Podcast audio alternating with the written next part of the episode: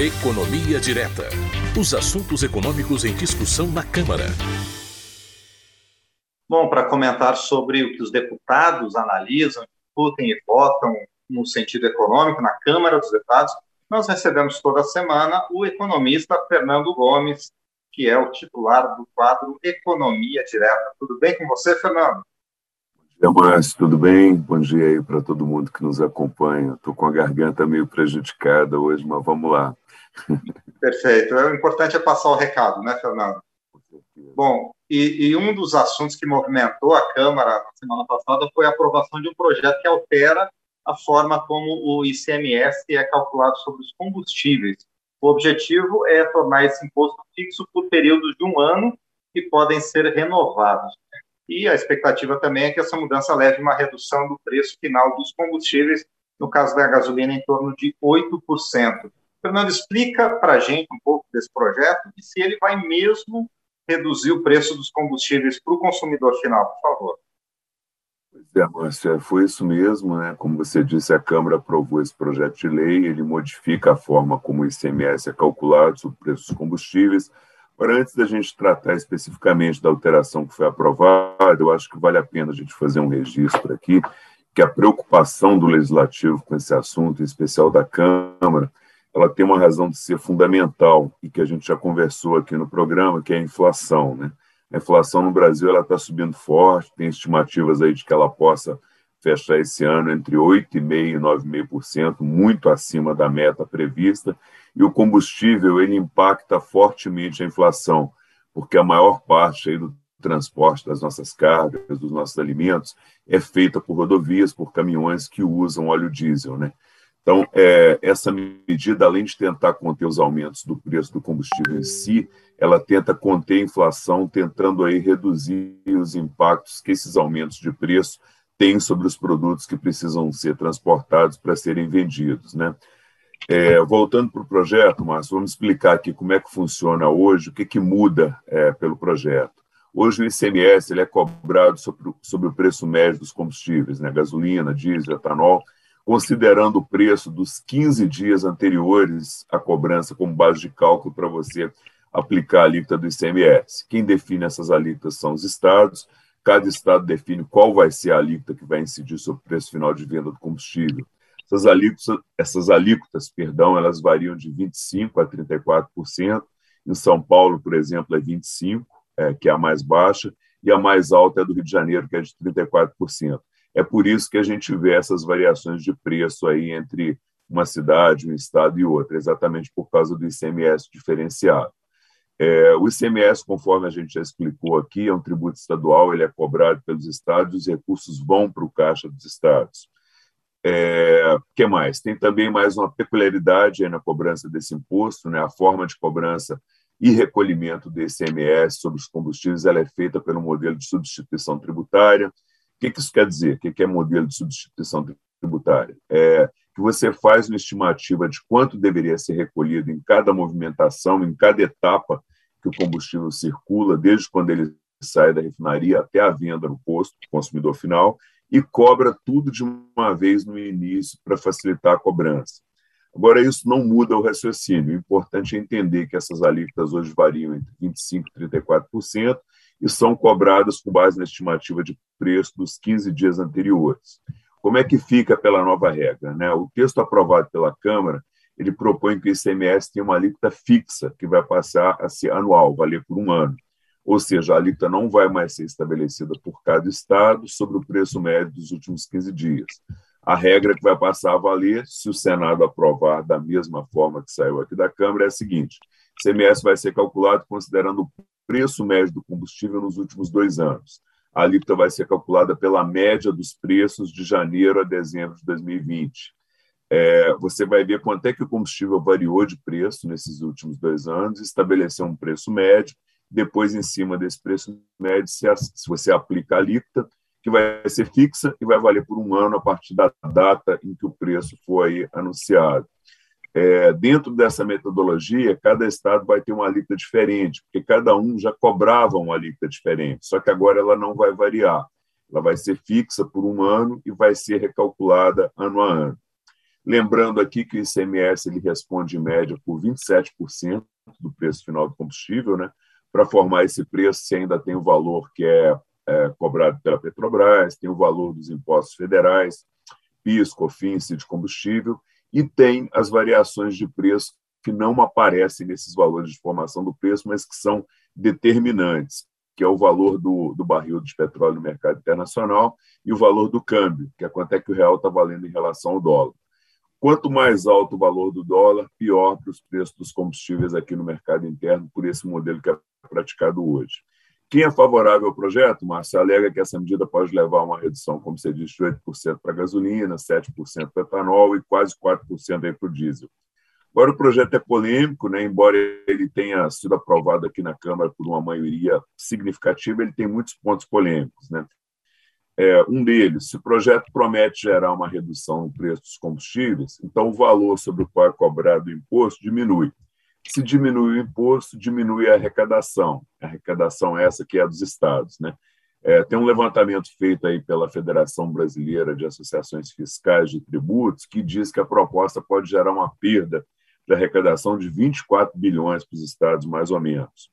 Outro ponto polêmico é a fórmula de cálculo em si, né, é, que considera a média do preço dos combustíveis dos dois anos anteriores. Hoje, ela pode funcionar para reduzir os preços, mas lá na frente, quando os preços começarem a cair em função desses fatores aí que a gente citou, como valor do preço de petróleo no mercado internacional e valor do dólar, essa média dos dois últimos anos ela vai impedir que essa queda faça o preço do combustível cair rapidamente. Né? A mesma média que hoje ajuda, vai ajudar o preço a cair, lá na frente ela vai retardar, vai atrasar a queda nos preços quando eles começarem a cair, porque ela vai trazer nessa média de dois anos os preços altos que estão sendo praticados hoje.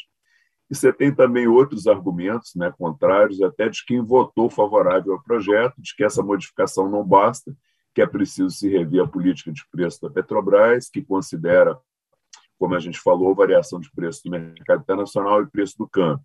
Alguns partidos entendem que essa política de preço ela deveria considerar os custos de extração e produção de petróleo aqui no Brasil, aqui dentro, em reais, e não os preços internacionais.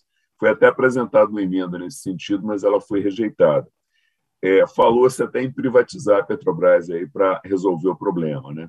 Então, Márcio, são bons argumentos aí de ambos os lados, e agora vamos ver como é que esse tema caminha no Senado, que é a casa que representa os estados e que pode ter um olhar diferente, aí, um pouco diferente do, do que foi aprovado na Câmara.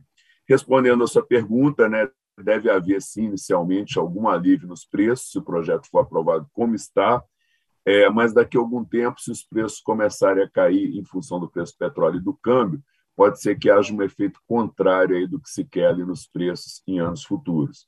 E lembrando, Márcio, mais uma vez que a gente tem que ver como é que esse texto sai do Senado, que modificações podem ou não ser feitas no Senado para avaliar aí com mais precisão que é que espera aí o ICMS sobre os combustíveis. Então, é, é isso aí, de, de forma resumida. Muito bem. Bom, e além da questão do ICMS, a gente já tinha falado também sobre a PEC dos precatórios. O relator da matéria, deputado Hugo Mota, é, ele é relator na comissão especial que avaliou o tema, apresentou o seu parecer e foi feito um pedido de vistas na comissão, o que deve fazer com que o assunto seja é, votado hoje né, pela comissão especial. Há uma expectativa também de que seja votado pelo plenário já nesta semana.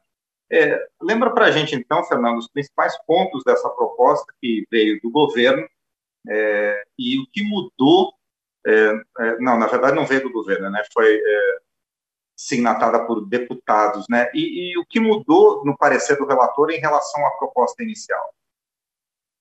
É, mas é isso mesmo, né? O relator é, na comissão especial apresentou parecer, o pedido de vistas, prorrogou a votação para essa semana, a expectativa é que seja votado na comissão especial agora de manhã e que vá a plenário também aí no decorrer da semana, né? É, relembrando só que os precatórios são aquelas dívidas decorrentes de ações judiciais, em que os beneficiários podem ser pessoas físicas, cidadãos, empresas, estados e até municípios que entraram com ação judicial contra a União, ganharam e que não cabe mais recurso. Né? Em razão do aumento crescente desse valor aí destinado ao pagamento dos precatórios, que foi de 24 bilhões nesse ano, a previsão é de 24 bilhões, e que para 2022 passa para quase 90 bilhões, praticamente dobra o valor. Né? Então foi criada essa comissão para debater o tema e propor uma solução. Ser apresentado pelo relator, ele propõe que, em vez do parcelamento das dívidas em 10 anos, que era o que tinha na proposta anterior, seja estabelecido um valor máximo a ser pago para todos os precatórios a cada ano e que os pagamentos é, priorizem os credores menores. Né? É, esse teto que ele está propondo, ele seria estabelecido já a partir de 2022 e o valor limite seria de aproximadamente 40 bilhões. Como é que surgiu esse valor de 40 bilhões? A proposta do relator é que fosse usado o mesmo valor que foi pago em precatórios em 2016, que foi algo próximo a 30 bilhões de reais, e esse valor seria atualizado pela inflação de 2016 até 2022, aproximadamente, o que dá os 40 bilhões. E por que a partir de 2016? Porque foi o ano em que foi criado o teto de gastos para o governo. Então, a ideia para os próximos anos é que, assim como o governo tem um teto de gastos, que é corrigido todo ano apenas pela inflação do ano anterior, os pagamentos com precatórios também sigam a mesma linha. Né? Haverá um valor máximo a ser pago em precatórios estabelecido para 2022 e para os próximos anos esse valor de 2022 se torna uma referência e vai sendo aí atualizado pela inflação dos períodos anteriores. Essa é a ideia central central e também a principal modificação em relação aos outros pontos da proposta anterior. O relatório ele traz ainda outra novidade, que não diz respeito diretamente aos precatórios, mas que é o parcelamento dos débitos dos municípios para com a Previdência Social, que pode ser feito em até 240 prestações mensais, mas condicionado a que esses municípios adotem algumas medidas específicas. O texto mantém a proposta inicial de mudar a forma de correção de parte dos precatórios que são corrigidos pelo IPCA mais 6% ao ano para correção somente pela Selic. Essa mudança só valeria para os novos precatórios, os antigos ficam como estão mesmo.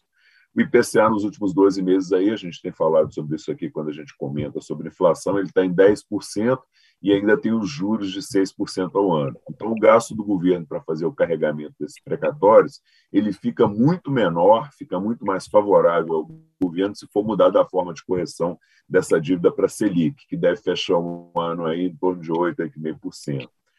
Que mais? O texto mantém a possibilidade de encontro de contas entre o governo e credores da União que tenham débitos inscritos na, inscritos na dívida ativa, é, ou seja, cada credor que tenha débito em dívida ativa e possua precatórios, ele pode usar integralmente os precatórios para quitar esses débitos. Né? Outro ponto importante, que é um dos objetivos do parcelamento dos precatórios, é abrir espaço no orçamento para bancar o novo programa social aí que vai substituir o Bolsa Família, que é o, o chamado Auxílio Brasil. Né?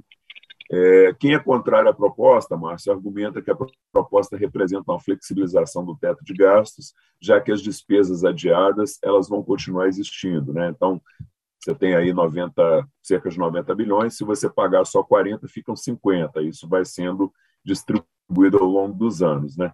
Então, elas continuarão existindo, elas vão ficar para os próximos anos e também para próximos governos. Né?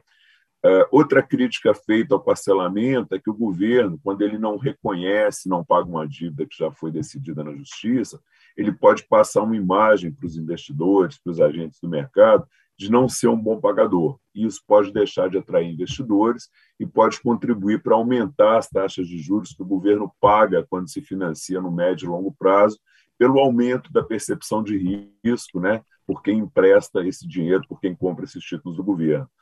É, lembrando, Márcio, que o relatório precisa ser aprovado na comissão especial ainda, né? deve ser votado hoje, depois pelo plenário da Câmara, duas votações, três quintos dos deputados. Se for aprovado aqui, seguir a mesma tramitação no Senado.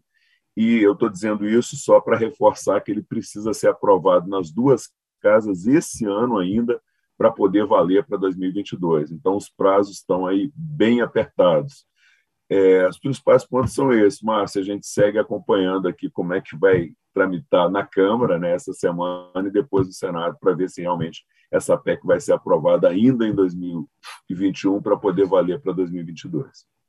Muito bem, e Fernando, você tinha me dado uma aula sobre a PEC dos precatórios, mas eu me confundi aqui, e efetivamente, como você tinha falado, né, a PEC foi apresentada pelo governo federal mesmo, como você tinha me alertado.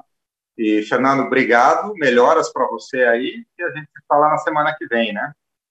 Obrigado, Márcio. Um abraço para você, boa semana, um abraço aí para todo mundo que nos acompanha e vamos tomar vitamina C para ver se dá uma, uma segurada aí. Obrigado.